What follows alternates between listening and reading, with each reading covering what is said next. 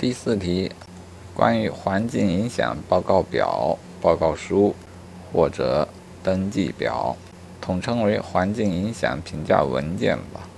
好，这点之前的笔记没有归纳清楚，啊，直接考吧。A 选项说，建设单位应当编制环境影响报告表。啊，这个单位它就是可能造成重大环境影响的一个项目。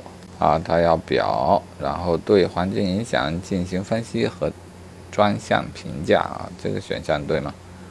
啊，这个选项是要注意力比较集中。啊，从原理上来说，可能造成重大环境影响的，应当编制。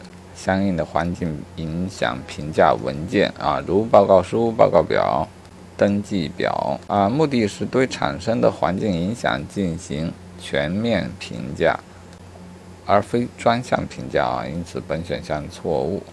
好，现在我们回顾一下，在建设项目要编制环境影响报评价文件之前。有可能啊，有关部门已经进行了环境影响评价的规划啊。我们知道这规划是有可能包含具体建设项目的，那么还要重复做这个事情吗？C 选项，由于该河流的流域开发利用规划已经进行了环境影响评价，水电站属于所包括的具体建设项目，可不再进行环境评价啊。这个说法对否？这个是错的。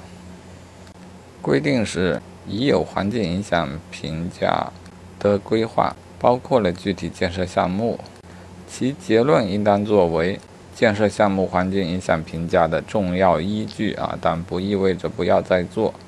做的时候内容根据环境影响评价审查意见可以予以简化啊，并非可以不做。好，再看个 D 选项。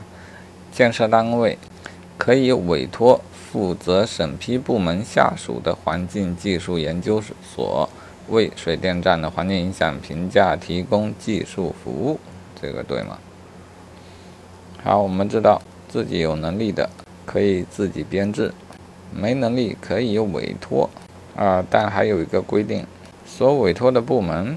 不能与审批部门存在任何利益关系啊，有一个回避的原则。好，本选项中裁判员和运动员有关系啊，因此不正确。好，本条是关于环境影响评价的比较详细的内容。